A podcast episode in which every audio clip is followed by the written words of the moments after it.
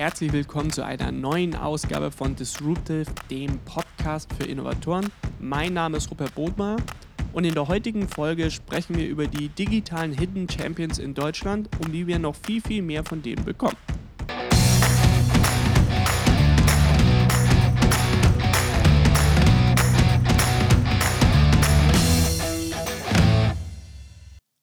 Letztens habe ich in einer Statistik gelesen, dass 80 Prozent aller Arbeitsplätze in Deutschland bei deutschen Mittelständlern hängen. Das heißt, man hat immer irgendwie omnipräsent die ganzen Großkonzerne, die BMWs, die Daimlers, die Bayers dieser Welt, aber eigentlich tragen sie nur 20 Prozent wirklich zur Wertschöpfung in Deutschland bei und der Rest wird von Mittelständlern getragen. Und ähm, wer kennt das nicht? Ähm, irgendwo, man fährt in irgendeine Gegend, man hat den Namen noch nie gehört, man hat den Namen von der Firma ebenfalls noch nie gehört und irgendwie macht diese Firma über 2 Milliarden und irgendwie nur mit einem einzigen Produkt. Und Deutschland ist voll von diesen Hidden Champions und ähm, das haben wir als Anlass genommen, das auch auf digital zu übertragen. Also welche digitalen Hidden Champions kennen wir denn?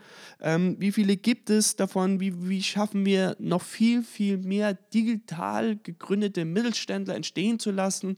Wie schaffen wir es vor allem aber auch, dass diese in Familienhand, in Gründerhand bleiben und dass nicht alle immer nur den nächsten Exit suchen. Also vielleicht auch einfach mehr Gründungen, mehr Unter Unternehmen, die einfach bootstrappen und zu diesem Thema spreche ich mit niemand anderem als Christoph Behn.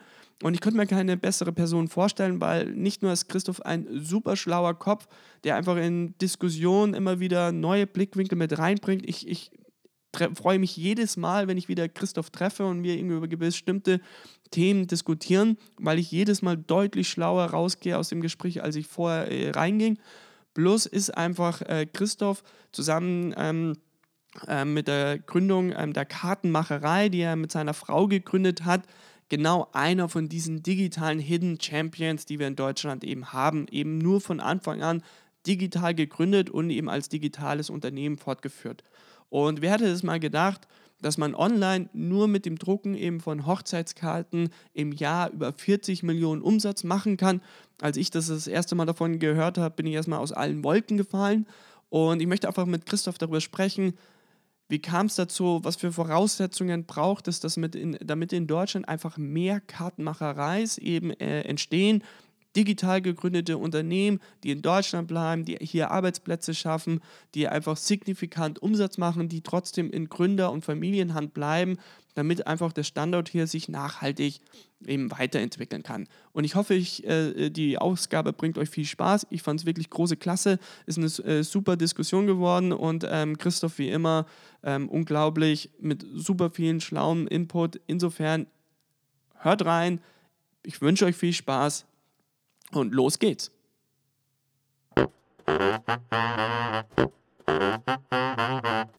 Lieber Christoph, großartig, dass du heute in unser kleines, äh, nettes äh, Tonstudio gekommen bist und ähm, dass du dir die Zeit nimmst. Und ja, wir wollen heute so über Digitalstandort Deutschland, digitaler Mittelstand, neu gegründeter Mittelstand immer ein bisschen quatschen. Und ähm, vielleicht magst du aber noch einmal ganz kurz irgendwie ein paar Sätze zu dir sagen, ein bisschen vorstellen, was du machst, ähm, wie eure, eure Geschichte bei der Kartenmacherei ist. Und dann würde ich sagen, steigen wir dann tiefer ein. Klasse, vielen Dank für die Einladung, Rupert. Ähm, freut mich hier zu sein und äh, ich freue mich aufs Gespräch. Ähm, ja, was haben wir, was, was mache ich? Ähm, gut, ich war fünfeinhalb Jahre bei Bain als Unternehmensberater bin dann rausgegangen, weil meine Frau glücklicherweise eine Idee hatte, dass wir doch Karten online verkaufen könnten. Ähm, und ähm, daraus haben wir die Kartenmacherei gemacht. Das war 2010, Ende 2010 sind wir live gegangen. Ähm, und haben jetzt im letzten Jahr knapp 40 Millionen Euro Umsatz gemacht mit Karten in hauptsächlich Deutschland, Österreich, Schweiz, ein bisschen Frankreich und haben jetzt ein Team von knapp 200 Leuten. Ähm, wobei wir jetzt in den letzten ein, zwei Jahren uns auch so ein bisschen ähm, sagen wir, verändert haben in der, in der Rolle, dass ich jetzt gar nicht mehr so im Daily Business, zumindest zu 100 Prozent nicht mehr äh, bei der Kartenmacherei bin, sondern äh, mich da so langsam rausziehe. Ähm, und äh, wir dafür die Jenny Johannes ähm, an Bord geholt haben und auch eine ganze Menge andere Leute, ähm, die die Kartenmacherei weiterführen, weil wir so drumherum jetzt ähm, ein, ich würde sagen, Venture Building Company genannt haben, also eine Holding gegründet haben, die, mit der wir neue Ventures um die Kartenmacherei herum bauen ähm, eine App fürs Fotosharing von Hochzeiten haben wir am Start. Ähm, haben jetzt äh, in, in 21 Diamonds äh, äh, investiert. Das ist so ein Ringeanbieter für Hochzeits-, also Eheringe und, und äh, Verlobungsringe. Ja, und da bauen wir quasi gerade so neben der Kartenmacherei unser zweites und dann wie drittes, viertes, fünftes, sechstes Standbein auf.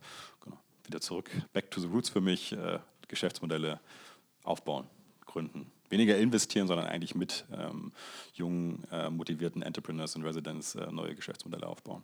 Ja, eigentlich äh, mustergültiger deutscher Mittelstand. Ne? Also gegründet, äh, so eine eigene Nische irgendwie gefunden, dann irgendwie hochgezogen und äh, ich glaube noch zu 100 Prozent in eurer Hand, oder? Ist zu 100 Prozent in unserer Hand und ähm, soll eigentlich theoretisch auch so bleiben, weil natürlich nie was genau so kommt. Aber Klar grundsätzlich jetzt, ich glaube, wir haben auch nicht das Geschäftsmodell, mit dem wir attraktiv sind für große amerikanische VCs. Ne? Die ja. verstehen uns gar nicht. Die meisten Menschen würden das, glaube ich, nicht so machen, wie wir das machen. Die hätten wahrscheinlich vor zwei Jahren oder drei Jahren super schön verkauft und hätten dann das nächste Geschäftsmodell gemacht. Ähm, da ticken wir ein bisschen anders. Ja?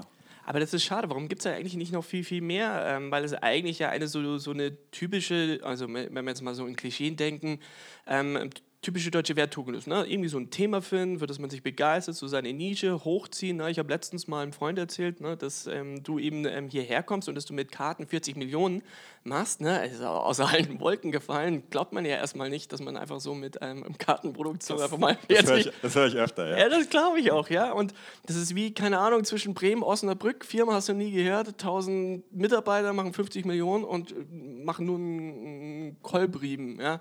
Und ähm, warum gibt es von diesen Firmen eigentlich in Deutschland nicht noch mehr? Ne? Also digital gegründet, seine Nische gefunden, hochgezogen, 100% in der eigenen Hand, keine Ahnung, vielleicht irgendwann mal im Idealfall mal an die Kinder äh, übergeben, plus eben um das Thema rum dann eben als Investor eben tätig werden und weitere Dinge aufbauen.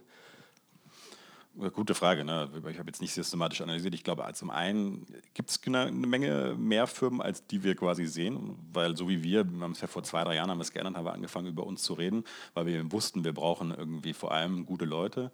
Ähm, und um gute Leute zu bekommen, musst du heute, ist sehr, sehr kompetitiv, musst du, musst du nicht nur ein schönes Büro haben und einen tollen Job anbieten, du musst eben auch bekannt sein. Ja? Ähm, aber ich glaube, viele ähm, Firmen haben nicht unbedingt das Ambitionsniveau, äh, daraus jetzt dann irgendwie die nächsten zehn Geschäftsmodelle Geschäftsmodelle zu machen, sondern lassen das eben laufen ähm, auf einer gesunden Plattform. Ähm, wir hätten ja auch einfach quasi im Schatten bleiben können und die Kartenmacherei weiterlaufen lassen können und einfach von den, ähm, von den Gewinnen leben können. Das wäre jetzt kein schlechtes Leben gewesen. Mhm. Aber wir haben halt gesagt, wir machen es ein bisschen anders. Ja. Ich glaube, dass da eine ganze Menge Firmen sind, die wahrscheinlich wir gar nicht sehen, die gar nicht so bekannt sind. Ja. Ähm, der Jochen Krisch findet ja mal ab und zu so ein paar, ne, solche ja. Champions. Ähm, äh, ich glaube trotzdem, dass es mehr sein könnten und ja. dass wir, dass vor allem aber auch in der Presse sehr viel über die geredet wird, die halt große Finanzierungsrunden bekommen und manchmal auch einfach kleine Finanzierungsrunden. Ne. Also es wird ja sehr viel über Startups geredet, die jetzt gerade wieder aus dem Boden gestampft wurden, die dann irgendwie ihre ersten ein, zwei Millionen bekommen haben und die werden dann schon gefeiert, als wenn sie eigentlich schon, schon da sind. Ne? Ja. Wissen wir selbst, dass das in der Regel Quote, wenn überhaupt 1 zu 10 ist. Ja? Ähm, ja, aber also ich würde mir wünschen, es wären mehr.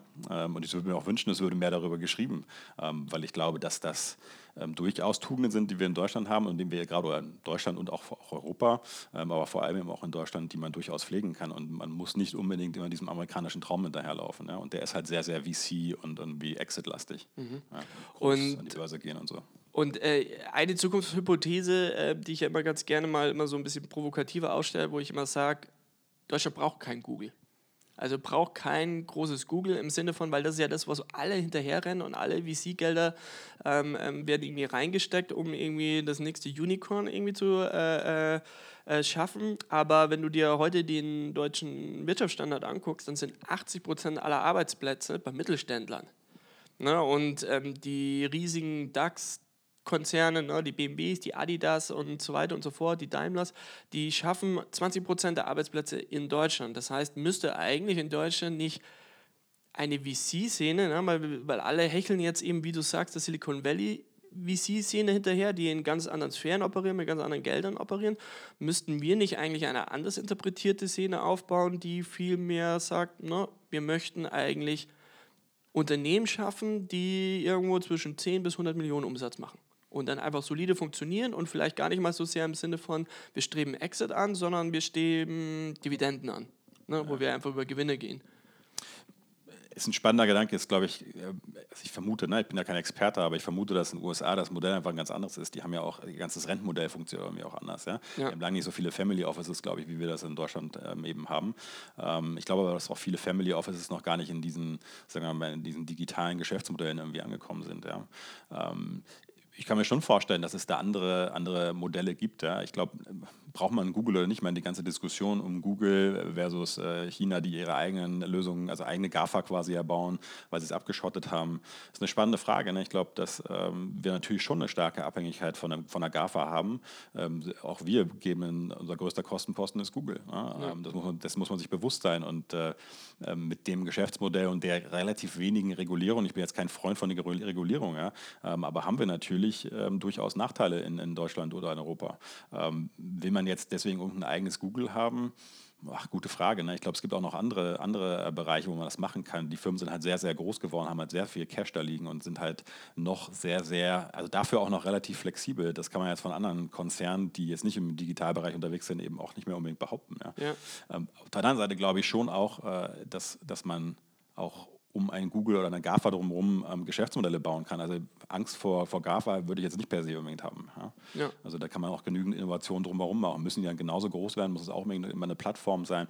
Boah, bin ich nicht der Experte, ne? aber also es, glaube ich, kann man lange darüber diskutieren, ob man jetzt ein Google äh, für Europa braucht. Ähm, glaube ich nicht. Aber es gibt ja neue Sachen, die man machen kann. Ne? Ja. Also gibt da auch vielleicht äh, Geschäftsmodelle, die ähm, sagen wir mal, weniger, also ich habe mir zum Beispiel gewundert, dass jetzt ein MyTaxi ist oder Free Now zum Beispiel, ich finde die Lösung echt in Deutschland gut und in meinen USA ist ein Uber ähm, und Uber ist halt, halt deutlich schneller internationalisiert ja? und mhm. ich weiß jetzt gar nicht genau, wie MyTaxi in Europa internationalisiert ist. Es ist halt auch schwieriger in Europa zu internationalisieren, als jetzt in den USA einfach mal auszurollen. Ne? Ja. Also ich würde mal vermuten, gleicher Sprachraum, in, in, Deutschland hast du andere Regularien, in Europa hast du andere Regularien, andere Sprachräume, andere Kulturen da teilweise auch, ja? Ähm, haben, wir, haben wir ja auch gemerkt. Ähm, aber das würde ich mir halt wünschen, ne? dass es tatsächlich europäische Champions gibt ähm, vielleicht nicht unbedingt jetzt eine neue Suchmaschine, also dass ja. wir jetzt irgendwie Google abschauten, das würde ich jetzt gar nicht unbedingt sagen. Aber ähm, es gibt noch genügend andere Bereiche, Industrien, die man, die man aufmachen kann, die man, wo man Innovation betreiben kann. Ja. Ne? Und ähm, wenn wir nochmal bei dem ähm, ähm, digitalen Mittelständler bleiben, wie schwierig oder leicht findest du es einfach da irgendwie eine Nische zu finden, gerade so aus Deutschland heraus und äh, das äh, ohne großes VC eben aufzubauen, so wie ihr das gemacht habt? Äh, findest du, es ist schwieriger geworden oder sagst du, das ist egal, wenn man das Thema findet, dann lässt sich das nach wie vor, wie ähnlich wie ihr, gebootstrapped, ähm, mit eigenem Geld aufgebaut, immer noch zu 100 Prozent in eigener Hand, lässt sich nach wie vor immer noch wunderbar machen? Also für mich ist das kein Black or White, um so zu sagen. Ich war letztens äh, an der Uni und habe mit Studenten gesprochen, habe über Bootstrapping gesprochen. Die haben mich schon fast ausgelacht dafür, dass das ja alles gar nicht möglich wäre und dass man doch eigentlich, dass der Weg doch eigentlich wäre, ähm, dass man die erste Firma äh, einigermaßen mit hohem, also finanziert und dann verkauft und dann die zweite Firma quasi bootstrappt. Und ich sage, ja, das ist schön Survivorship Bias. Ne? Also wie viel schaffen das denn? Also ja, das ist natürlich schön, dass man das anstrebt, aber ähm, ich kann natürlich schon versuchen, Bootstrapping zu machen. Ich muss natürlich sagen, dass Bootstrapping alleine nicht zwangsläufig zwangsläufig heißt, dass du nicht eine Finanzierung brauchst. Ja? Also gibt es ja, auch, ja auch Beispiele, die, glaube ich, irgendwie fünf, sechs Jahre äh, gebootstrapped haben und dann aber nur, sagen wir mal, es kann auch mal eine Mezzanin oder sogar eine, eine Darlehensfinanzierung sein fürs Working Capital oder fürs Lager. Ähm, also da ein bisschen, bisschen anders rangegangen sind als jetzt die klassische, wir machen die Seed, Series A, Series B, Series C Runde. Ne? Ähm, weil ich glaube, das ist eine, ein sehr, sehr amerikanisches Modell, was sicherlich für einige Geschäftsmodelle auch notwendig ist. Ich glaube, man muss da aufs Geschäftsmodell schauen. Ähm, unser Geschäftsmodell, muss man ganz klar sagen, wir hatten halt kein Warenlager oder haben immer noch kein Warenlager, was wir vorfinanzieren müssen. Das mhm. heißt, jetzt das klassische E-Commerce-Modell kannst du echt unheimlich schwer bootstrappen. Ja. Also ich sage nicht, dass es nicht möglich ist. Es gibt sicherlich Leute, die das auch geschafft haben. Ähm, dann musst du natürlich ein bisschen kreativ werden, gute Connections zur Bank haben, ähm, einfach klein anfangen und dich dann da wirst du halt lange nicht so schnell skalieren können. Ne? Weil da ist natürlich, äh, bei Amazon auch gesehen, die Skalierung braucht halt enorm viel Kapital. Je schneller ja. du bist, je schneller du skalierst, je ja. mehr du in die Breite gehst und in andere Länder ähm, und ins Marketing auch reingehst, desto größer musst du das Lager vorhalten. Ähm, das heißt, äh, da ist natürlich eine Skalierung. Bootstrapping bremst eine Skalierung, ja? also zumindest in bestimmten Bereichen. Und ähm, auf der anderen Seite gibt es sicherlich auch, äh, also die ganzen Plattformthemen, ne, sofern man überhaupt eine Plattform von, also initial irgendwie erzielen kann. Es ergibt sich ja mehr aus dem Geschäftsmodell, das man gebaut hat. Ja, jetzt kann ich eine Plattform draus machen, andere brauchen ja. das auch, was ich da aufgebaut habe. Ähm, das ist natürlich schon die Frage. Ne? Also ein Facebook, äh, Facebook als Geschäftsmodell nimmst, hättest du nicht aufgebaut ohne VC-Money. Ne? Du ja. mit Facebook wahrscheinlich hättest du das Wachstum nur gebremst. So, also, ähm, und wenn ich jetzt unsere App zum Beispiel anschaue, ähm, da sagen wir eben auch, ähm, da wollen wir gar kein Geld verdienen momentan weil wir erstmal ähm, quasi eine Nutzerbasis aufbauen wollen und dann zu gucken, wie man damit Geld verdient. Nicht unbedingt über Werbung, das ist gar nicht der Hebel, sondern einfach über, über äh, sagen wir, Produkte, die man den Leuten dann anbieten kann, ne, um das ja. besser zu verstehen. Aber wenn ich keine Leute auf einer Plattform habe, kann ich auch irgendwie schwer Geld verdienen. Ja. Mhm. Und wenn ich zu früh versuche, Geld zu verdienen, dann bremse ich im Zweifel das Wachstum der Plattform. Deswegen würde ich sagen, gibt Geschäftsmodelle, muss man sehr differenziert drauf schauen, wo man, glaube ich, sehr, sehr gut bootstrappen kann. Unser Geschäftsmodell war so eins. Ähm, wir waren relativ, also damals war es natürlich auch ein bisschen einfacher, muss man dazu sagen. Deswegen muss man auch mal gucken, in welchem Stadium ist ein Markt. Ne? Ähm, und, und habe ich einen signifikanten Vorteil im Produkt, ähm, in, der, in, der, Leistung zum Kunden, ähm, sodass ich sag mal, relativ gut in den Markt reinkomme. Aber deswegen kann man das, glaube ich, schwer pauschalisieren. Ähm, und dann hängt es am Geschäftsmodell per se. Ja? Also ist es ein äh, Cash äh, sagen wir, generierendes oder ein Cash verbrauchendes Geschäftsmodell. Ja, da gibt es ja. halt unterschiedliche Geschäftsmodelle. Und jetzt mal abhängig noch vom Geschäftsmodell, also zum Beispiel, ähm, letztens habe ich ähm, ähm Johannes Reck von Get Your Guide im OMR-Podcast ähm, ähm, sprechen hören. Und der äh, meinte ja auch, dass sie die ersten drei Jahre komplett ohne VC-Geld ähm, ähm, ausgekommen sind. Und er meinte, das war das Beste, was der Firma passieren konnte, ja. weil die natürlich viel umsichtiger äh, reagieren mussten, viel genauer in den Markt reingehören hat, was, was funktioniert wirklich und was nicht. Und dann einfach viel smarter mit dem, was sie halt verfügbar hatten, irgendwie umgehen mussten und dann eigentlich herausgefunden haben, was ist eigentlich sozusagen das Produkt, das Angebot, der Service der sich lohnt, glaub, überhaupt Moment, zu skalieren. Ne? Hast, in dem Moment, wo du das Druck, also in dem Moment, wo du Geld bekommst von einem VC, ich glaube, bei den Business Angels ist das noch okay. Immer die Frage, wie du die natürlich auswählst. Ja? Ähm, sind das eher jetzt Finanzinvestoren-like wie Business Angels, die das systematisch machen, oder sind eben auch tatsächlich Smart Money, wo du, wo du Leute hast, die sagen, ich habe eine Leidenschaft für das Thema, was du da machst, ne? ich mache das mal mit und so.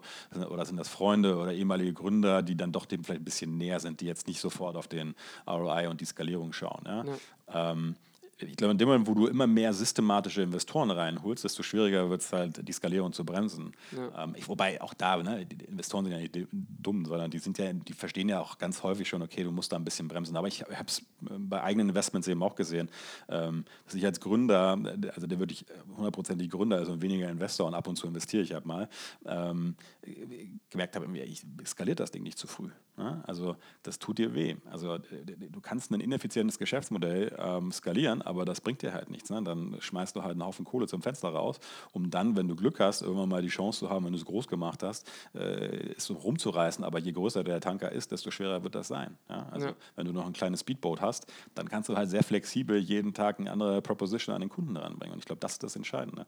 Und ich glaube, auch das ist das, das wäre eigentlich mein wichtigster Tipp in Richtung Bootstrapping, ist nicht mach Bootstrapping forever. Das ist jedem überlassen. Ne? Aber ja. dieses dem, diese ersten Finanzierungen, also zu sagen, du kannst nur mit einer Series A oder mit Seed-Finanzierung größer 500k äh, irgendwas reißen, das glaube ich nicht. Ja. So, ja. Das heißt aber natürlich, du musst dich da einfach, du kannst auch anders finanzieren. Ne? Und äh, du kannst halt sehr viel selbst machen, du kannst das Team größer machen, mit dem du, also drei Co-Founder, aber ich habe es alleine gemacht. Ne? Äh, ich habe es alleine gemacht. Aber äh, du kannst halt vorher ein bisschen Geld sparen, du kannst nebenbei arbeiten, du kannst einfach Geld sparen. Ne? Du musst einfach weniger ausgeben. Ich meine, als Student gebe ich eh als sehr, sehr wenig aus. Ja? ja. Ähm, und äh, warum soll ich das ändern? Ne? Und äh, ich glaube, das sind so, das sind so ähm, da gibt es genügend Methoden, die sind so banal, da braucht man eigentlich gar nicht drüber reden. Aber meistens muss man ja selbst, ne, die Banalität ist manchmal zu einfach, als dass man es machen würde. So. Ähm, und sie ist halt auch nicht sie ist halt nicht glamorous. Ne? Also Bootstrapping ist halt nicht glamorous. Und das ist ein ganz entscheidender Faktor. Das, was du in der Presse liest, ist halt, äh, da gibt es halt genügend Leute. Äh, warum gründen die Leute? Um nachher Millionäre zu sein oder um, um wirklich eine Industrie zu verändern. Und ich glaube, es gibt halt zu viele, die nach dem Geld schauen. So, und meine Erfahrung ist, dass Geld also für mich und auch für viele, die ich kennengelernt habe, nach hinten raus nicht der große Motivator ist, mhm. sondern dass du was verändern kannst. Das ist der Motivator. Sei es ein Team aufzubauen und mit dem wirklich was zu rocken, eine Firma aufzubauen, so wie du sie dir vorstellst, oder vor allem allerersten Schritt mal erstmal einen Markt zu verändern, einen Kunden, also einen Kundennutzen zu generieren, der vorher nicht da war. Das heißt, das Leben eines Menschen irgendwie mhm. tatsächlich zu verbessern in irgendeiner Form oder einer anderen Firma, wenn es B2B ist. Und ich glaube, wenn das die Motivation ist, dann kann man auch mal ein bisschen länger, ähm, kann man auch ein bisschen länger in, in, äh, ich sag ins Land gehen, also längere Zeit ins Land gehen lassen, ähm, bevor man irgendwie sich äh, VC-Money holt. Und ich glaube, das, was Johannes Reck gesagt hat, würde ich hundertprozentig beipflichten. Es gibt immer dieses Argument, ne? du hast so ein Winner takes it all und du musst der Erste und der Schnellste sein. Weil selbst Google war nicht die Ersten. Ne? Da, da gibt's, es gibt ja so viele Plattitüden, ne, die alle nicht stimmen. Ne? Google war die 21. Suchmaschine, also Facebook das 30. soziale Netzwerk und alles, was die einzig. Und es war auch alles, waren auch alles Overnight Success, ne? Ja, ja, ja, genau, Overnight Success. Airbnb ja. war vor allem der beste und, und vor allem, ne, die sind alle mit vollem Risiko natürlich sofort rein, sofort in den Machermodus gehen. Das stimmt ja auch alles gar nicht, weil auch ein, äh, ein, ein Max Zuckerberg, der war über zwei Jahre noch an der Universität einge, äh, äh, eingeschrieben und erst als er gemerkt hat, dass es richtig fliegt, ist er da raus. Selbst die Google-Gründer wollten noch Jahre äh, ganz am Anfang von Google immer noch eine wissenschaftliche Karriere anstreben. Die dachten nicht, dass sie da jetzt Google groß rausziehen. Ähm, aber woran liegt denn das, dass das eigentlich das, was eigentlich mit Abstand am größten Wert schafft, nämlich Menschen, die etwas gründen, nachhaltig was aufbauen, Dinge verändern und das irgendwie aus eigener Kraft heraus machen, dass ähm, das total wenig glamourös sind, obwohl eigentlich ein Großteil der deutschen Wirtschaft so aufgebaut ist und dass dann irgendwie dieses in Anführungsstrichen verhältnismäßig einfachere, nämlich in einer 0% Zinspolitik Geld ähm, ähm, einzusammeln und dann irgendwie was hochzuziehen.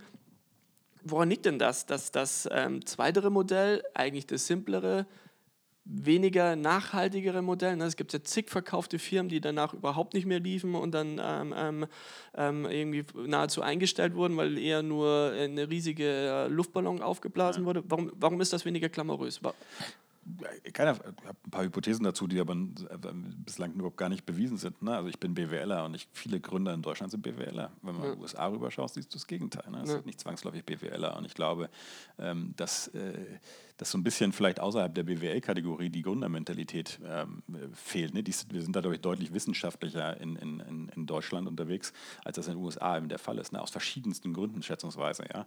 Ähm, ich habe mich damals mal zu, meinem, zu meiner Diplomarbeit vor zig Jahren äh, mit Finanzierung von Unternehmensgründung aus, äh, aus Universitäten beschäftigt. Mhm. Und das ist halt ein Riesenunterschied. Ne? Wenn du in den USA schaust, äh, um Harvard, um, um, also, um die ganzen Universitäten rum, ist halt eine ganz andere Finanzierungsapparate.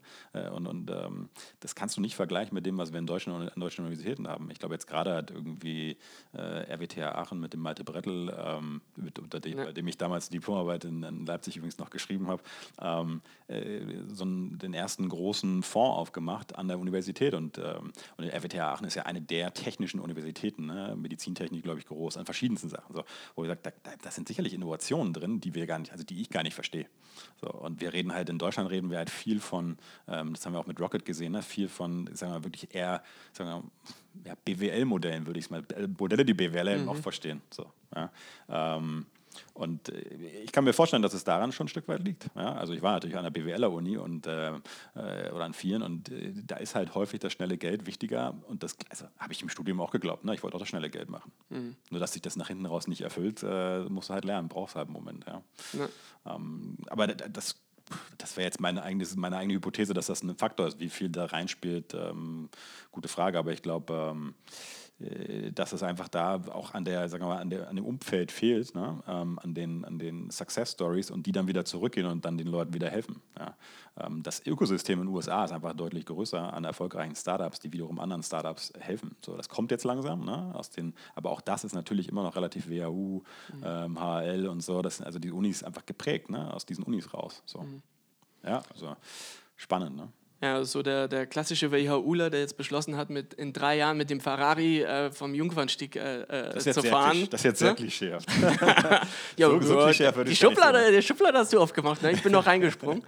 Und ähm, wie kriegen wir denn dann andere Leute, mehr Überzeugungstäter ähm, ähm, ähm, ähm, zum Gründen, zum Aufziehen, zum Aufbauen? Ähm, ich werde nie den Blick von meinen Eltern vergessen, als ich ihnen gesagt habe, dass ich mich selbstständig mache. das war ein kurzer Schockmoment. Oder auch äh, wenn du an die Universitäten gehst. Ne? Also ähm, wenn ich jetzt an mein Studium, ich weiß jetzt nicht, ob sich noch mal ein bisschen gedreht hat zurück, aber wir sind für Konzerne ausgebildet worden, ganz Was ehrlich. Hast du studiert, wenn ich frage? PWL. okay. Ah, ja, traurig, aber wahr. Aber ich weiß auch nicht, da, zumindest da wird dir zumindest so dieses, dieses ja, ich sehe BWL äh, als Studium echt kritisch, aber irgendwie so dieses Selbstvertrauen wird dir da schon eingeimpft, ne? Und im Sinne von jetzt hängt, mal. glaube ich, auch ein bisschen an der Uni, hängt ein bisschen an dem Umfeld natürlich. Ne? Also ich glaube, die privaten Unis oder so ein paar kleinere oder äh, ein paar Unis, die sich darauf spezialisiert haben, sagen wir es mal so, die haben natürlich da auch einen deutlich stärkeren Fokus drauf gelegt. Ähm, es sind ja auch spannende Geschichten, die man erzählen kann. Ja. Ne? Das ist eine tolle PR. Also ich glaube, was letztens war irgendwie so ein Vergleich, welche der deutschen Unis am meisten Exit-Wert, wieder Exit-Wert, ja, okay, als Indikator letztes Jahr oder Finanzierungsrunde oder was war das irgendwie geschafft. WU war natürlich ganz weit vorne, klar. Ja ich meine, das ist ein Netzwerk, aus dem, was bei Rock um Rocket rum entstanden ist, natürlich klar. Die ganzen Leute, die da die ersten Firmen gegründet haben und dann irgendwie, wenn auch ja. nicht im ersten Exit, aber mega viel gelernt haben, Netzwerk aufgebaut haben und wahrscheinlich ja. auch ein bisschen Euros zur Seite gelegt haben, äh, haben wir die nächsten Sachen gemacht, haben die VCs da aufgebaut. Ich glaube, hier so Cherry und so. Also, ne, da ist ja einiges äh, entstanden. Das ist schon ein anfängliches Ökosystem, würde ich ja. sagen. Natürlich nicht im Vergleich zu. Aber es ist trotzdem, würde ich sagen, sehr, sehr ähm, BWL getrieben. Ich will jetzt gar nicht das schlecht reden. Ich glaube, es fehlt uns eher an anderen Ecken. Ja? Also es fehlt uns einfach der, der Techie, der halt die Firma gründet oder der, der Mechanical Engineer, der die Firma gründet und der da wirklich die große Innovation macht und der da die Finanzierung bekommt und der sich das Team aufbaut dazu. Ähm, ich glaube, dass da ähm, vielleicht auch, ne, das ist ja schon in den USA eher so gang und gäbe, dass die, die Unis da einfach ein bisschen anders strukturiert sind. Da hast mhm. du halt deutlich mehr Entrepreneurial Classes, wenn ich, also was ich so mitbekommen habe. Ne? Und auch in anderen Studiengängen halt. Ne? Da ist das Unternehmerwerden deutlich schmackhafter, ähm, als es in Deutschland ist. Sehr viel kulturell, glaube ich. Auch genau das, was du beschrieben hast mit, mit deinen Eltern. Ich kam jetzt aus Unternehmerfamilie, also hat mein Vater ist, hat einen Handwerksbetrieb äh, mit 30, 40 Leuten. Ähm, deswegen kannte ich das schon auf eine gewisse Art und Weise, jetzt nicht Riesenfirma. Aber ähm, ich habe natürlich einige Sachen mitbekommen, wie man so unternehmerische ja. Entscheidungen trifft und wie eben auch viele Entscheidungen halt nicht funktionieren und was man dann ja. so macht, ne, wenn es mal nicht läuft. Ähm, und ich glaube, dass wir da deutlich mehr jetzt gar nicht Beamten geprägt sind, aber so klassisch mittelständisch geprägt sind. So, ne, siehst du, dass du irgendwie dein Geld verdienst und einen vernünftigen mhm. Job hast und, und, und, dann passt das schon. Mach erstmal. Mhm. Mach erstmal eine Ausbildung, ne? Ja. Jung, mach erstmal eine Ausbildung. Ja. Und ähm, ja, ich glaube schon, dass das äh, ein bisschen kulturell eben auch verankert ist. Ja. Das heißt irgendwie so ein bisschen so, die äh, fehlen auch noch so ein paar Rollenbilder aus bestimmten ähm, ähm, ähm Studienbereichen. Ne? Die WHUler, die BWLer haben so ihr Rollenbild bekommen mit Oliver Samba und haben gesehen, was der so gerissen hat in den Jahren.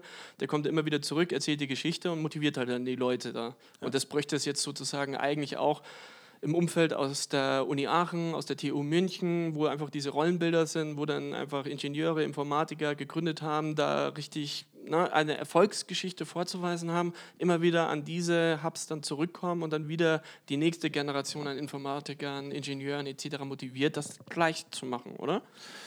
Ja, tendenziell schon. Ne? Ich glaube, du brauchst ähm, der Übergang von den, von den anderen Berufen sagen oder anderen Studiengängen äh, könnte sicherlich besser sein. Ja. Wobei zum Beispiel CDTM zum Beispiel in München, ähm, mit dem machen wir jetzt auch ein Projekt da, ähm, das ist ja ein crossfunktionaler Studiengang. Das heißt, ja. da hast du nicht nur BWL, und das ist auch ganz gut so. Und die machen auch crossfunktionale Projekte. Und, ähm, das ist, glaube ich, schon, ähm, die, die, also das finde ich, sagen wir mal, in Summe noch mal ein bisschen interessanter.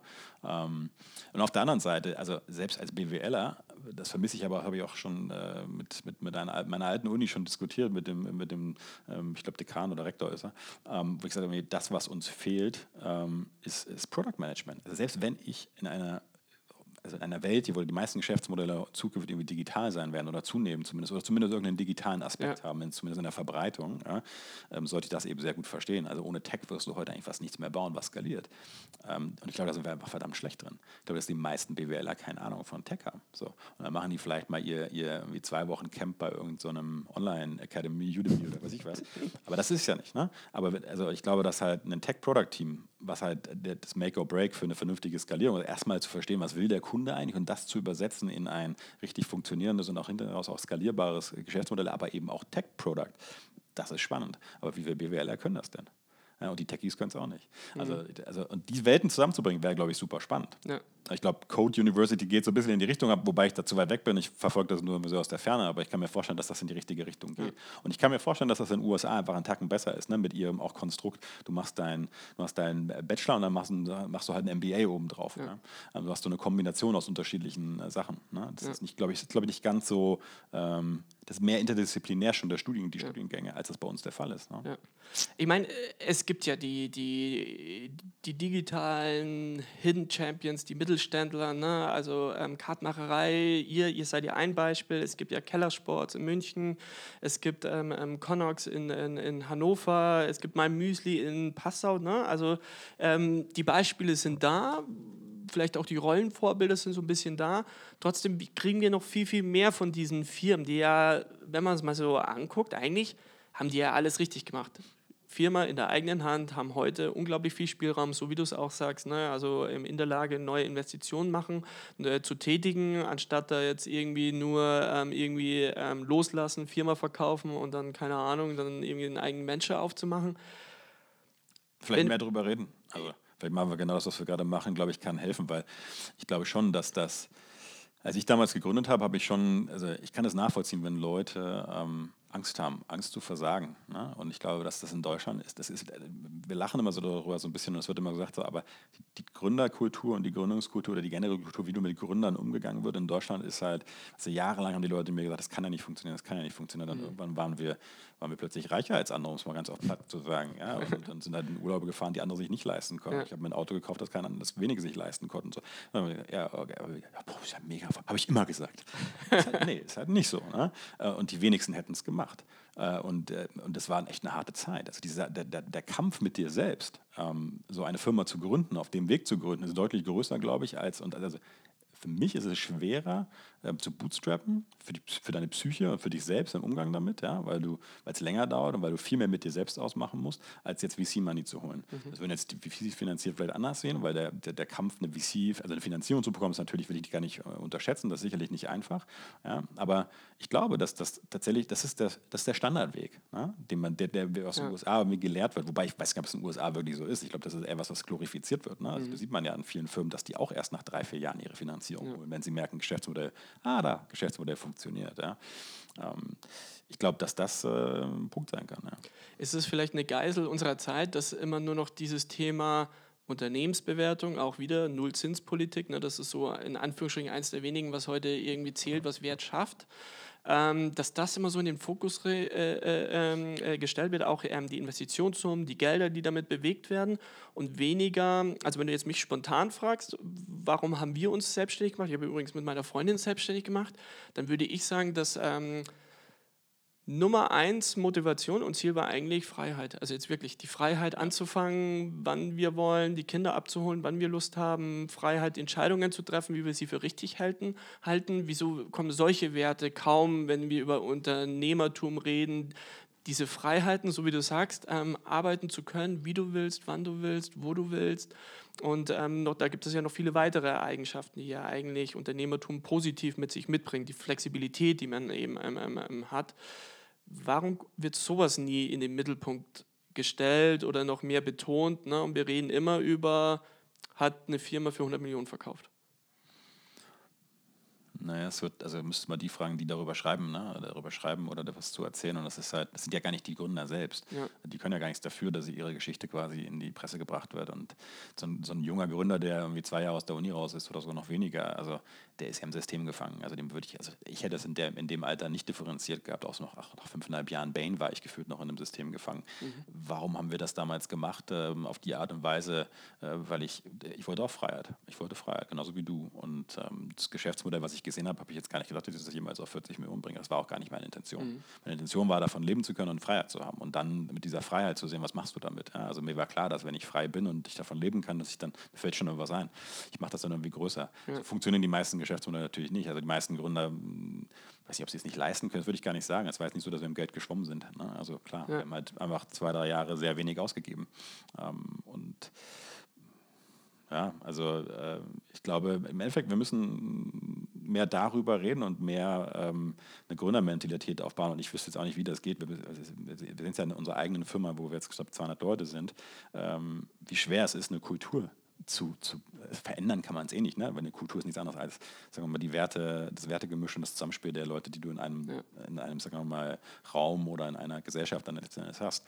Ähm, glaube, das ist ganz tief verwurzelt, aber ich glaube, ich würde mich freuen, wenn wir tatsächlich das, dieses ähm, Unternehmerische, was wir, was du beschrieben hast ganz am Anfang, ne? in der nicht digitalen äh, Mittelstand, äh, dass wir das, diese Werte irgendwie auch in, ins neue, also in dieses Jahrhundert bringen, muss man sozusagen, ja. und daraus digitale Geschäftsmodelle bauen und da vielleicht unseren eigenen Weg finden, der nicht ja. so amerikanisch äh, VC-lastig ist. Ähm, was ja nicht heißt, dass du nach hinten raus die Dinger nicht finanzieren kannst. Was nur, was nur heißt, dass du vielleicht am Anfang irgendwie ein bisschen mehr ins Bootstrapping gehst oder halt auch, sag mal, dieses, ähm, dieser Neid, dieses auf den Gründer schauen und, und wenn, er, wenn es dann nicht funktioniert hat, dass man nicht darüber lacht und sagt, da habe ich ja gleich gesagt, ähm, sondern dass man ihm halt hilft. Ne? Also dass das irgendwie, ich bin, ich bin, also wir, wir suchen ja nach Entrepreneurs und Residents ne? mhm. ähm, für uns und meine liebsten Kandidaten sind die, die gescheitert sind. Mhm. Das sagen dir auch viele andere Gründer, aber das sagt dir halt sonst kaum jemand. Ne? Also, mhm. Aber das sind die, mit denen ich glaube, am besten zu arbeiten können, weil was die schon in von, sorry, ähm, an Scheiße gefressen haben, ja? was die ja. schon gesehen haben, was du lernst, wenn du eine Firma zwei Jahre versuchst aufzubauen und es nicht funktioniert, ja. ist ja nicht viel weniger als das, was du lernst, wenn es funktioniert. So, und, und ähm, ich glaube, dass dieses, also ich will es nicht glorifizieren, aber ich will es eben auch nicht schlecht drehen und ich will es auch nicht und die Leute dadurch klein machen. Und solange die Angst so groß ist, dass du quasi im, im, im Rampenlicht stehst, aber mit einer negativen News, ähm, wird es vielen Leuten schwerfallen. Ja. Ja. Also äh, Jason Fried von äh, Basecamp hat gesagt, ne, also ähm, ähm, hat er auch in Anführungsstrich gesetzt, Unternehmer, die vor allem VC finanziert sind, das Einzige, was die können, ist Geld ausgeben. Also er hat es jetzt mal ziemlich zugespitzt, ne? aber äh, hat ja schon so ein bisschen wahren Kern. Ne? Wenn du im Geld A schwimmst, sage ich jetzt mal, weil du irgendwie, keine Ahnung, 5 Millionen bekommst, da guckst du halt nicht so genau, wo steckst du jetzt diesen Euro rein und vielleicht äh, gehen ja da auf der Reise auch ganz viele Lerneffekte verloren, die du eigentlich dann brauchst, wenn dann irgendwann mal der Dreh kommen muss, dass das Ding dann vielleicht doch mal Geld verdienen muss. Und wenn du dir jetzt so das hier anguckst, vielleicht ist das ja schon fast ein Schneeballsystem, ne? weil da, da, wo heute halt viele Menschen, die Geld haben, Wert schaffen für sich selber, ist ja, indem Unternehmensbewertungen hoch gepusht werden. Ne? Und im Grunde funktioniert ja, das. Gesagt, na, Gelder sind günstig, also wo, Gelder sind wo, günstig. kriege ich den ROI nicht mehr irgendwie mit der Anleihe oder ja. irgendwas. Also muss ich andere äh, Investment, Investments finden. Und ähm, ich glaube, ähm, VC ist da sicherlich oder Private Equity ist da ja auch nicht so viel anders. Ne? Ich meine, die ja. Bewertungen sind da, ich glaube, teilweise absurd momentan. Ähm, ja, vor allem hat ja keiner jetzt irgendwie, die letztens an die Börse gegangen sind, den Wert wirklich dann halten können. Ne? Sind alle eingebrochen. Uber ist eingebrochen, Lyft ist eingebrochen würde ich darauf wetten. Es gibt auch ein paar, die nicht eingebrochen sind. Ne? Irgendwie hier äh, Beyond Meat ist, glaube ich, durch die Decke gegangen. Beyond ähm, Meat ist ein. Pinterest ist auch, auch, hat sich auch positiv entwickelt. Erstmal ah. ein bisschen auf Geschäftsmodell schauen, natürlich auch auf welche Bewertungen sind sie reingegangen und schaffen sie die Innovation. Ne? Also Beyond Meat ist allerdings ja auch ein Ticken früher an die Börse. Ne? Also Über und Lüft, die sind jetzt ja so in so einem hohen Reifegrad natürlich jetzt an die Börse gegangen. Ähm, ich würde sogar wetten, bei Rework wird es wahrscheinlich höchstwahrscheinlich gar nicht so viel anders laufen. Und ähm, der Jason Fried hat auch gesagt, ne, Warum sollte ich über jemanden nach, an, äh, um Geld betteln, der eine Hitrate von 1% hat? Ja, aber äh, nee, bin, ich, bin ich vollkommen bei dir. Ne? Also die, die ähm, ich, ich, ich würde das, was der Jason gesagt hat, ein Stück weit unterstützen, ja? ähm, dass, das, dass das durchaus was Wahres dran ist. Ja? Ähm, ich glaube, das ist trotzdem natürlich sehr pauschalisierend. Ja. Aber du siehst es natürlich, in dem Moment, wo mehr Geld da ist, fällt es dir auch leichter, Geld auszugeben und du konzentrierst dich weniger darauf, das Geschäftsmodell zu schleifen, als, äh, sagen wir mal, das Geld auszugeben. Und du hast eben auch dann den Druck, äh, das Geld auszugeben. Ähm, und äh, ich glaube, dass mehr Geld halt einfach ein Trugschluss ist. So. Mhm. Und ähm, zu früh zu viel Geld in der Finanzierung zu haben, glaube ich, hilft nicht unbedingt. Und das Einzige, was passiert, ist ja eigentlich, du stützt einen, du schiebst einen Cycle an, dass du wieder mehr Geld brauchst, weil du baust einen Apparat auf, der mehr Geld eben auch braucht. Das heißt, in dem Moment, wo du die erste Finanzierung, sondern spätestens die Series A kriegst, baust du dir eine Company auf, die burnt. Mhm. Und niemand will das verändern. Mhm. Weil das ist, wenn du, wenn du jetzt hingehst und sagst, ich will jetzt, ich will die Series B gar nicht machen oder du kriegst sie nicht, dann musst du halt einen kompletten Dip hin. Und die meisten werden da scheitern. In dem Moment ist es halt kaputt, na? weil du, dann glaubt halt keiner mehr dran und du bist, du hast einen ganzen Apparat darauf aufgebaut, der, darauf, der, der, der wie in bestimmten Abständen ja, immer wieder mehr Geld braucht. Ja. Und und äh, also es gibt immer noch, glaube ich, viele Geschäftsmodelle auch in, in, in, in Deutschland und Europa, die, die finanziert werden, auch in den USA wahrscheinlich, ähm, wo man noch nicht vorher gesehen hat, dass das ein Proven Business Model ist. Also wo man das, der Kern im Nukleus noch nicht mal gesehen hat, dass es funktioniert. Wo man erst sagt, das ist eine Wette und dann in drei, vier Jahren werden wir es sehen. So, ne? Dann musst du halt viel daran glauben. Dann hängt es natürlich viel daran, wen kennt der Gründer, wie gut sind die vernetzt. Dann hängt es eigentlich eher an der Gründerpersönlichkeit ja, und ob ist der Markt groß genug. Ne? Mhm. Letztens mit beschäftigt, irgendwie noch mal ein bisschen geguckt, was hier ähm, Andresen Horowitz und so, was die so zu, zu, Product Market Fit sagen und wie du so hinkommst. Und aber mal gab es ein paar ganz interessante Anekdoten dazu. Das ist schon ähm, die sagen halt, ja, du brauchst halt einen großen Markt, der attraktiv ist und dann brauchst du halt ein Produkt, was der Kunde, also mit dem der Kunde, mit dem du wirklich dich im, im, in diesem Markt platzieren kannst. Ja. So, aber ich glaube, dass viele ähm, schon vorher sich die Finanzierung holen und dann gar nicht die Zeit haben, auf dem Ding zu iterieren. Ja. Aber da ist die Iteration so extrem wichtig. Ja. Weil wenn du diese Iteration nicht hast, dann hast du vielleicht ein Produkt, was funktioniert auf eine gewisse Art und Weise, aber nicht so funktioniert, dass du, dass du eigentlich, sagen wir mal, effizient arbeiten, also mhm. profitabel arbeiten kannst. Und die Hypothese sind natürlich Geschäftsmodelle, ja, die dann an Netzwerkeffekten hängen und so. Dann ist immer das große Argument, du musst erstmal groß werden, damit sich das rechnet. Ja, gut. Hm. Ja, vor allem, ich frage mich immer, wie viele der Unternehmen und der Ideen hätten eigentlich jetzt heute noch leben können, wenn sie nicht einem völligen Trugschluss gefolgt haben, nämlich wir wollen jetzt hier eine Milliardenbewertung schaffen. Aber eigentlich im Vorfeld nie abgeklopft haben im Sinne von, eigentlich ist es für die Idee, die wir haben, ähm, nicht drin. Aber 10 Millionen Umsatz oder so wäre locker drin. Ja, also irgendwie Unternehmen, die sagen, ja, wir bauen wir jetzt keine 1000-Personen-Bude auf, aber wir bauen eine 10-Personen-Bude auf oder eine 100-Personen-Bude auf. Bei dir, ne? Also das ist ja auch die Geschäftsmodelle, die wir uns anschauen jetzt zum Beispiel, ähm, sind, müssen ja gar nicht so groß sein. Also ich brauche nicht die riesen Geschäftsmodelle. Ich muss jetzt nicht das nächste Facebook oder Google bauen. Also, wozu? Dann bräuchte ich ja auch Geld wahrscheinlich. Mhm. Ja? Sondern ähm, es gibt, glaube ich, eine ganze Menge Geschäftsmodelle, genau wie du sie sagst, die gar nicht VC geeignet sind. So, und die VCs, die Leute gehen natürlich, und also ich glaube, teilweise als VC wirst du es auch nicht immer sehen, auch wenn du sehr viel Erfahrung hast. Und natürlich sind immer wieder Wetten drin. Ja? Ähm, aber ich glaube, es gäbe, bin da vollkommen bei dir, es gibt genügend Geschäftsmodelle, die könnten weiterleben. Und manche leben vielleicht auch weiter, aber dann tatsächlich dann mit einer Legacy an Investoren drin, die dir auch nicht wirklich mehr helfen dann. Ne? Dann bleibt ja. von dem kleinen Geschäftsmodell auch nicht wirklich viel über und dann ist halt auch, bist du, glaube ich, häufig an einem Punkt, wo du sagst, na, jetzt kill ich es halt. Ne? Also das ja. lohnt sich jetzt ja auch nicht mehr wirklich so. Ja.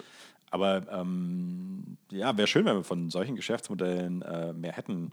Ähm, ich habe letztens auch im Company Builder gesprochen, ja, äh, mit, mit, einem aus dem Management-Team da und der hat auch gesagt, naja, wir wollen gar nicht die ähm, Googles per se bauen. Und wir müssen die ja auch gar nicht sofort exiten. Wir können die auch ein bisschen länger ziehen. Ja. Ja? Also, ähm, und und äh, ich glaube, dass das, diese Sicht ähm, die finde ich schon spannend. Ja? ja? Und wahrscheinlich, wenn jetzt da draußen irgendwie neun von zehn Leuten sagen, die sich so mit Gründers und VCs auseinandersetzen, sagen, das ist ja völliger Schwachsinn, der kennt ja. das nicht, weil er nie eine Finanzierung hat. Mag alles sein. Um, ähm, prove me wrong. Ne? Aber ich glaube trotzdem, dass es, es, auch da wieder nicht black and white ist. Ja? Und ähm, vor allem wäre das nicht eh eine grundsätzliche Handhabe, die an einem deutschen Wirtschaftsstandard viel, viel besser funktionieren würde. Na, also wir versuchen es ja irgendwie gerade zu amerikanisieren viel. Also, ne, also alle deutschen VCs ähm, schreien, wir haben zu wenig Geld, obwohl es aktuell Geld relativ günstig gibt, weil wir wollen ja mit den ganz großen Silicon Valley VCs ähm ähm, ähm, ähm, ähm, mitspielen. Aber die Mentalität, und da haben wir ja auch schon drüber gesprochen, die ist ja eigentlich überhaupt gar nicht für das System Amerika eigentlich da. Na, und, du, und deswegen kommst du immer wieder in diese Konflikte rein. Wie siehst du das? Ja, ich glaube schon, dass es natürlich auch in, in Deutschland ähm, Geschäftsmodelle gibt, wo du, gut, wo du groß VC-Money brauchst. Ne? Wenn jetzt guck dir einen, einen, einen Flixbus an ja. ähm, äh, oder Europa jetzt Spotify und so. Ne? Das finde ich schon cool, dass es diese Geschäftsmodelle eben auch gibt. Und Spotify ist ja auch in gewisser Weise eine Plattform und legt sich mit GAFA zumindest ja. zum Teil ja. an. Ja? Und ich finde es cool, wenn sie es auch weiter hinkriegen. Ähm, und dafür brauchen sie eben auch ihr Geld. Das kann ich auch vollkommen nachvollziehen. Ähm, auch das ist eine Plattform und äh, kann man natürlich darüber streiten, sind die jetzt mega, also werden die mal jeweils mega profitabel oder wie sieht das ganze Geschäftsmodelle aus. Ich finde es cool, wenn es solche Sachen natürlich schon auch in Europa äh, gibt, aber es sollte eben nicht nur das sein. Und ich glaube, dass es in den USA wahrscheinlich auch gar nicht nur das ist, ja? sondern es, ähm, auch da ist es halt ein, ein Kontinuum an Firmen. Ähm, und ich würde mir halt wünschen, dass der ein oder andere Gründer, dass die Leute nicht immer nur auf des, den Unicorn zielen und dass auch nicht nur über mhm. Unicorns mhm. gesprochen wird, sondern dass tatsächlich auch mehr über die, gar nicht die kleinen Firmen, nur die irgendwie die One-Man-Show irgendwie gesprochen wird, sondern halt einfach Firmen wie uns oder auch ein bisschen größer. Äh, und dass man da eben auch ähm, ein bisschen mehr Offenheit dafür hat, ne? also mhm. wie, wie sowas funktionieren kann. Vor allem, ich habe ja mal gelesen, dass eigentlich nur 4% aller Unternehmungen, also auch innerhalb von ganz Deutschland, überhaupt nur siebenstelligen Umsatz machen. Das wird ja einem heute völlig anderes suggeriert und ja. äh, was, machst du eine Million Umsatz. Was ist das schon in unserer heutigen Zeit? Da kann ich nur sagen, naja, mit einer Million Umsatz bist du in den Top 4 drin in Deutschland. Ne? Also, ja, dass die Leute da auch irgendwie ein realistischen Bild dafür kriegen, ah, wie schwierig es allein schon ist, überhaupt nur siebenstelligen Umsatz zu machen. Vor Absolut. allem, wenn du bootstrappst.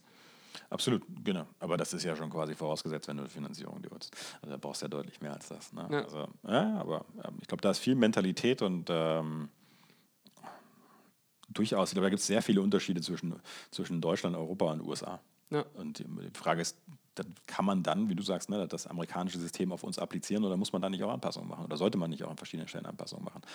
Und ähm, ich glaube, vermutlich sind viele ähm, Family Offices auch investiert in, in, auch europäische VCs oder auch vielleicht amerikanische VCs. Aber die Frage ist, ist dann nicht noch mehr möglich? Ne? Also das große mittelständische Geld, was da so rumliegt, und da wird eine ganze Menge, die ganzen Cashflows wieder wie kriege ich die denn investiert in, mhm. in, in, in Startups? Ne? Ähm, ähm, was kann ich machen, dass ich das Geld, also wollen die überhaupt Exit? Fragezeichen. Ja. Also wenn ich irgendwie äh, 30 Jahre eine Firma aufgebaut habe und geführt habe, die Steady Cashflow irgendwie es bringt und, und, und, wovon ich als Familie sehr gut leben kann und auch irgendwie, ne, wo man viel mitmachen kann und das kontinuierlich gewachsen ist, der, der deutsche Mittelständler, von dem du am Anfang gesprochen hast, bin ich dann affin dafür, dass ich jetzt da irgendwie 10 Millionen nehme und äh, in einen, einen VC-Fonds investiere oder halt in den Startups selbst, ähm, die exit-orientiert sind? Mhm. Eher, eher, weniger wahrscheinlich. Ja. Also wäre so ein bisschen meine, meine Hypothese. Ne? Das ist halt schon eine diametral andere Mentalität. Deswegen ist ja die Frage, ob man nicht tatsächlich eher ähm, auch, auch äh, Fonds schafft, ähm, die eher auf Dividenden ausgehen, die Firmen eher kontinuierlich unterstützen, die Minority Investments machen, ähm, die, die, nicht die Leute dazu peitschen, irgendwie den großen Exit zu machen, ja. sondern tatsächlich einfach daraus sind, dass, dass, wir Geschäftsmodelle aufbauen, die sustainable sind. Ja. Was zum Beispiel ein Jeff Bezos bei Basecamp gemacht haben. Da haben ja die beiden Gründer, unter anderem Jason Fried, haben Anteile verkauft, ich glaube im niedrigen einstelligen Bereich ähm, Jeff Bezos ist rein oder hieß es ja auch immer, ja, aber wie will denn der Geld verdienen, äh, wenn da nie ein Exit kommen wird, weil die Gründer nicht verkaufen will?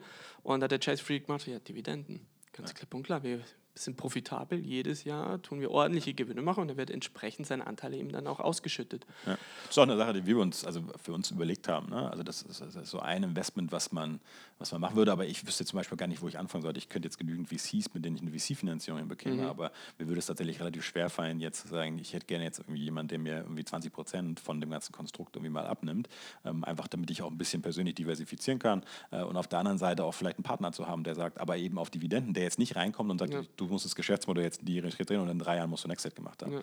Ja. Ähm, ich kann mir vorstellen, dass das, dass das gibt, aber die Frage ist eben, ähm, wer, wer, baut das? Ne? Also wer, wer, also bislang, ähm, damit vor, ich glaube vor einem Jahr habe ich da mit, mit, äh, mit jemand anders drüber gesprochen und dann auch gesagt, eigentlich müsste man sowas mal machen. So, also vielleicht müssen wir einfach mal machen. Ne? Also ähm, so, ein, so, eine Finanzierung. Im Prinzip mit Better gehen wir ja auch in die Richtung. Wir sind ja ganz am Anfang und es kann an ganz vielen Gründen liegen, dass es nachher auch nicht funktioniert und wir mhm. es doch shiften. Also will ich alles gar nicht sagen. Ne? Es ist noch super am Anfang und ganz viele Bausteine, die wir noch nicht äh, aufeinander gesteckt haben. Aber im Grunde ist das die Idee dahinter, ne? zu sagen, wir haben Cashflow und wir reinvestieren den. Wir reinvestieren den auf unsere Art und Weise, in unsere mhm. eigenen Geschäftsmodelle, ähm, ähm, bauen idealerweise eher selbst Sachen auf. Ähm, und jetzt würde natürlich, und ich habe ja auch die Kritik, kriege ich ja auch ständig, ne? du kriegst ja keine wirklichen Gründer, Gründer Christoph. Also die ja. Entrepreneurs and Residents, die ihr kriegt, das sind ja nicht wirklich Gründertypen. Also ich bin also für mich ist ein wirklicher Gründertyp der, der erfolgreich eine Firma gegründet hat. Ja? Mhm. Und vorher sind sie alle keine, alle ambitionierte potenzielle ja. Gründer. So, und das heißt immer wieder, naja, also wenn die nicht selbst irgendwie nach hinten raus irgendwie ihre zig Millionen damit machen können, dann machen die das alle nicht. Ja, aber es ist halt vielleicht einfach eine andere Sicht der, der Dinge. Ne? Also vielleicht ist das einfach eine andere Motivation und ich glaube, das sieht man auch mit der neuen Generation zum Teil, zumindest sehen wir das, dass es genügend Leute gibt, die halt sagen, ich will gar nicht damit die, nur die zig Millionen machen. Ja, ich will partizipieren, ja. Aber das, das Geld ist nicht mein Erfolgsindikator, also ist nicht der, das Wichtigste für mich, sondern das Wichtigste für mich, dass ich eine Industrie verändern kann, dass ich was verändern kann, dass ich Wert schaffe, dass ich unternehmerisch tätig sein kann, dass ich Freiheit habe, dass ich Freiraum habe, dass ich jemanden zum Sparen habe. Das ist viel wichtiger für ganz viele. So, ja. Ja, ich wundere mich immer, wer hat denn Bock, jede verdammte scheiße Woche mit irgendwelchen Kennzahlen, mit irgendwelchen anderen BWLer-VC-Typen die ganze Zeit da rumzuquatschen? Eigentlich das, keiner wahrscheinlich. Das ist doch super ich so keiner. Braucht mir keiner erzählen, dass wir diesen ganzen anderen Gründer, dass die da Bock drauf haben, dass denen das richtig Spaß bringt oder ob sie ihre Zeit nicht anders investieren möchten. Und wenn, wenn weil du es ja schon angedeutet hast, bei der Better Group äh, tut ihr ganz andere Leute versuchen irgendwie zu finden. Wie macht ihr das? Kommt ihr auf euch zu? Sucht ihr dir explizit? Geht ihr an die Uni? Zapft ihr euer Netzwerk an und ähm, fragt so im Sinne von, kennt ihr da nicht jemanden, der auf das und das Thema Bock habt? Oder wie geht ihr davor? Wie kommt da an die Leute ran? Äh, da würde ich sagen, sind wir noch ganz am Anfang. Ähm, was bislang am meisten funktioniert, ist tatsächlich einfach Podcast, ähm, ein bisschen auf die Bühne gehen, wobei wir das jetzt auch nicht äh, mega viel machen. Mhm.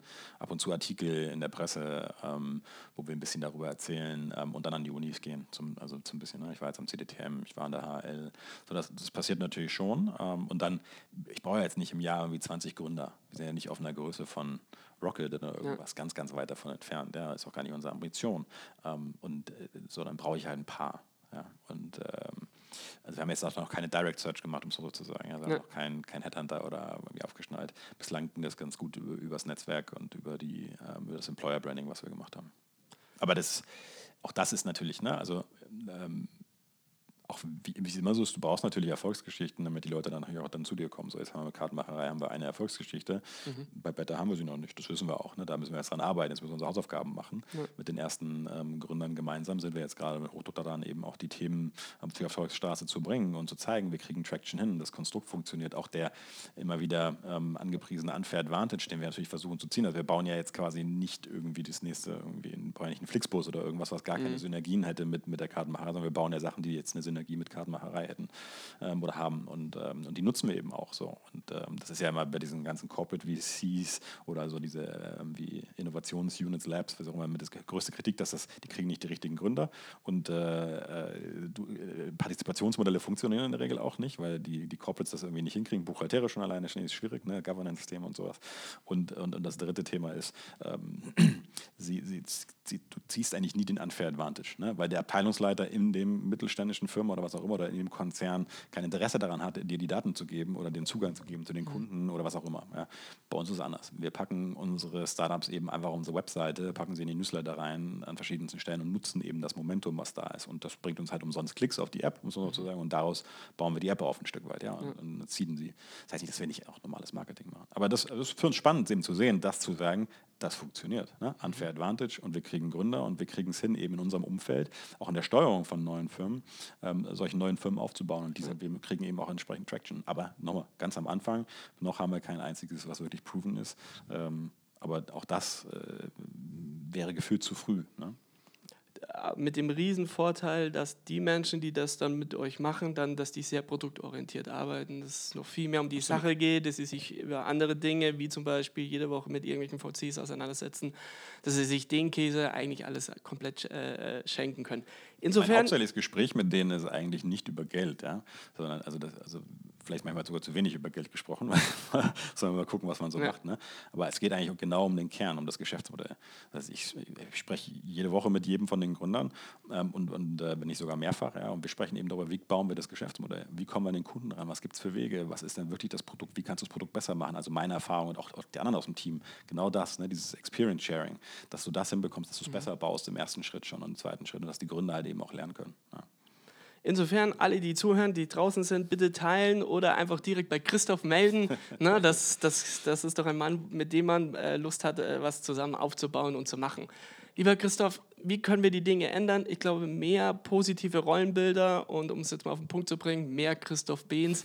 Danke. Und äh, würde ich mir wünschen, dass du so als Vorbild, wie du hier rüberkommst und, und, und die Sichtweisen, die du hast und die Werte, dass wir es hinkriegen, in Deutschland noch mehr von der Art äh, an den Start zu kriegen, noch nachhaltiger, noch mehr digitaler, noch mehr unternehmerischer.